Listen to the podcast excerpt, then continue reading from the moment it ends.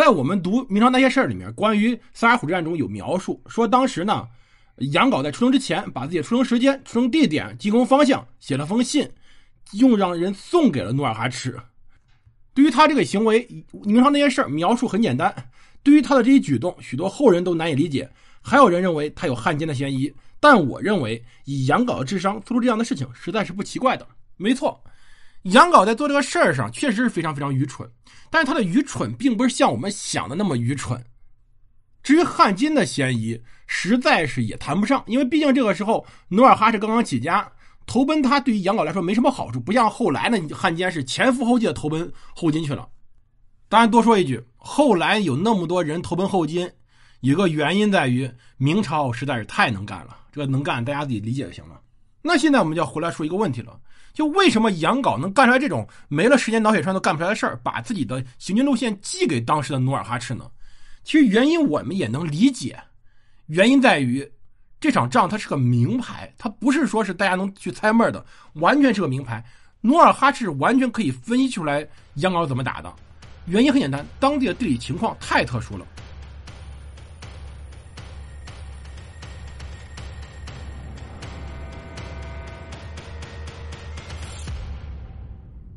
欢迎大家收听蒙头读书，大家好，我是胡蒙，这里是我们的战争史，我们来接着讲我们的萨尔浒之战。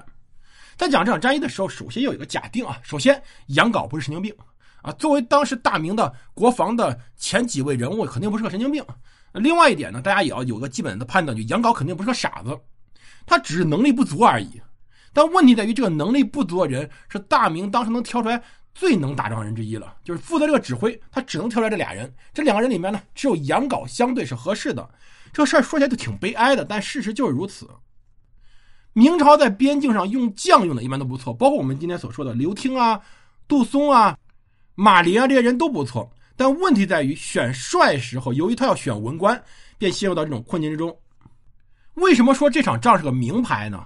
其实原因很简单，这场仗所行驶的路线是固定的。我们上集放了图在哪儿？这一集我们下来也传上去。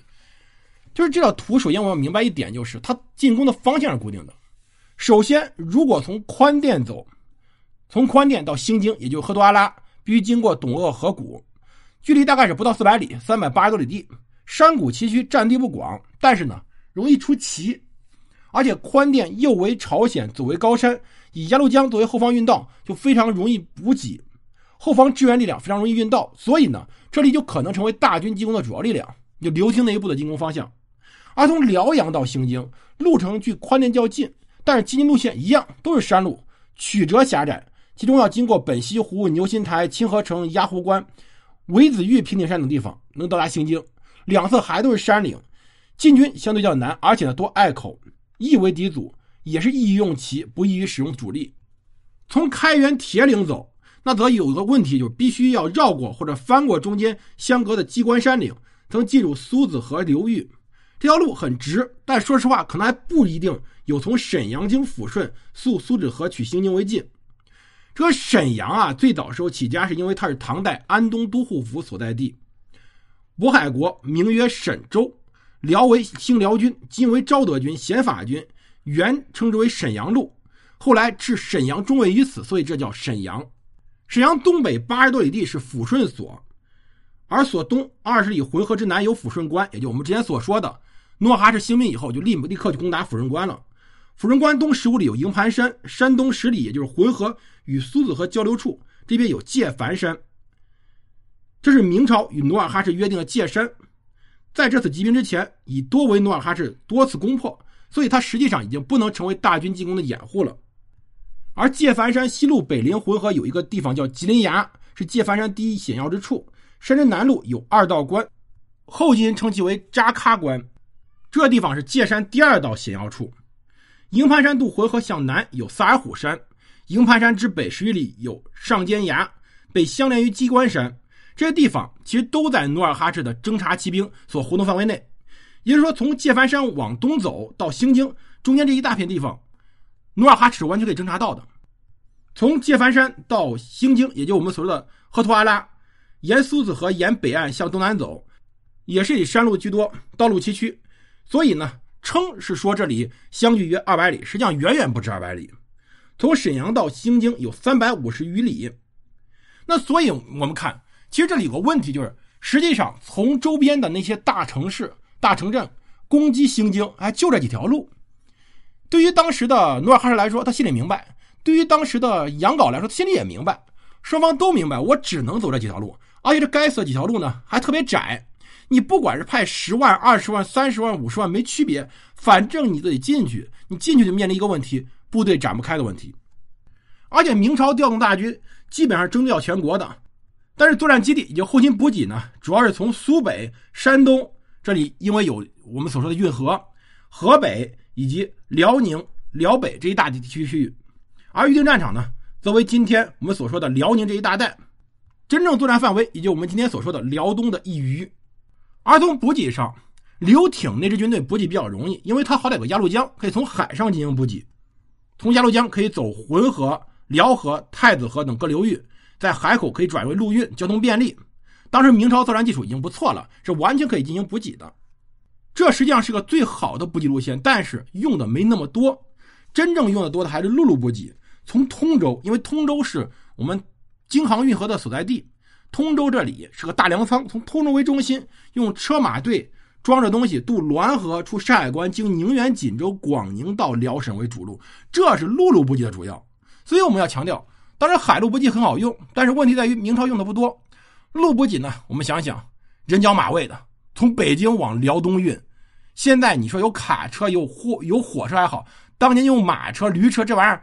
你运起来，你想想都很可怕，而最关键的是，这条路还容易受到蒙古人的劫掠，它是时刻受到蒙古人威胁的。所以我们看到这个补给线也很难，而更关键是，努尔哈赤非常非常了解明朝。努尔哈赤以他弟弟舒尔哈齐多次到北京，对明朝算是知根知底的，而且他们某种意义上来说，算李成梁的家丁或者李成梁的学生，学的是非常到位的。当时后金诸贝勒。以及大臣们、诸将士听说，哎呦，明朝来了四十多万人进攻，都惊慌失措。当时大魏的代善，这时候楚英宁死了，代善问他老爹努尔哈赤说：“这明朝倾举国之力，都是速将猛士以及叶赫部、朝鲜部精锐，四十七万，同一天攻击，又南自福建、浙江，西自四川、甘肃，以海道路上来转用粮饷而至辽东，声势极重，那我们怎么防御呢？”努尔哈赤直接说呀。这大明辽东屯军原额有九万人，逃亡相次，又被我杀了三万。辽东军队现在是有额而无兵，哎，说的也不错啊。我们要强调，这时候也不能说完全没有，但基基本上约等于没有了，就留百那点了。而新招的兵呢，两万多，都是战败走亡之卒，早已胆破，不足敌我敌也。而远来的兵呢，走这么远路，那行军苦劳，疲惫不堪，那怎么能打仗呢？而且呢，数量不多，沿途也有逃亡的，所以也不足为虑。稍微有战斗力的，实际上是蓟辽边军的兵，但总数不过三四万。总和叶赫、朝鲜及辽东残余及各镇各地之兵，明军不过乌合之众七八万人，与前九国联军之数相当而已。所谓速将，必各不相干；所谓猛士，必进则争功，退则诿过者。所谓千里馈粮，誓不速保。今福建、四川至辽东万里，万里馈粮，势能不几乎？所以明军看起来非常强大，但实际上不足为战。而且此时，努尔哈赤已经明确知道，明军是分四地集结的，而且分为开原、沈阳、辽河、宽甸这四个地方。那这四个地方是很容易按照我们上面所说的判断出来明军要怎么行动的。当然，我们要看这个资料，看起来好像努尔哈赤跟神仙似的。但是，虽然说这个清廷资料可能对于他们的太祖皇帝肯定有各种各样的粉饰，但这说明几条：第一条。努尔哈赤在开战前的会议上是对于当时的明朝情况非常清楚的，所以说他肯定没有少派什么探子到各地去进行探访。第二点，最关键问题在于，努尔哈赤是非常清楚明朝的弊端的，他长期在李成梁那混，他知道明朝军队有什么问题。这么长距离的运粮，其中肯定出现严重的补给不足的问题，这点他就料到了。而且还有一个更严重问题在于，他非常熟悉当地情况，他甚至可能比明朝还熟悉。所以造成结果是他知道啊，你只要在这四个地方集结，你一定会造成你要按照这四条路去走。那我只要在路上等你就行了。所以当时他安排是：一来是积极侦察明军行动，要获得更准确情报，为随后的作战奠定基础；第二呢是派五百骑守董鄂，对宽甸明军进行搜索警戒；派精骑四百到苏子河到浑河流域之附近，以掩护界凡山之一万五千筑城之工作，而且以侍卫霍尔汉等率兵千余进驻鼓楼山，以封锁苏泽河湖口，而且要征讨各屯各寨之正兵，集结于赫图阿拉附近，以准备随时向北、西南三方面机动作战，而且。征集各副兵及各城妇女，以各城守御。这个时候问题在了，双方的精神气儿也是不一样的。因为努尔哈赤很清楚，这一仗打赢了，什么都好说；这场打败了，可能他们的后劲就没了。而这一仗对于当时的各个明军的军队来说就很麻烦，他们各有各的考虑，各有各的考虑，就必定必定会带来一个问题，就各自进攻速度的快慢。我们一定要强调，在出现手表这种先进的东西之前。搞什么分进合击都是找死，这个历史上你可以大家看到很多很多次的经验了。只要搞什么几路合军，一定到不了位。在没有手表之前，各个军队协调进攻，实际上是以周、以半月、以旬为单位的。很多时候受到各种主观客观因素制约，根本不可能达到预想中的目标。在这种情况下，造成结果必然是一个非常悲惨的结果，就是大家都想这样打，但打完以后发现计划赶不上变化。所以这场仗的最大问题在于明牌，就双方都知道对方要怎么干，而这边努尔哈赤相当清楚要准备搞运动作战，而杨镐那边却是书生气的一厢情愿。为什么说他一厢情愿？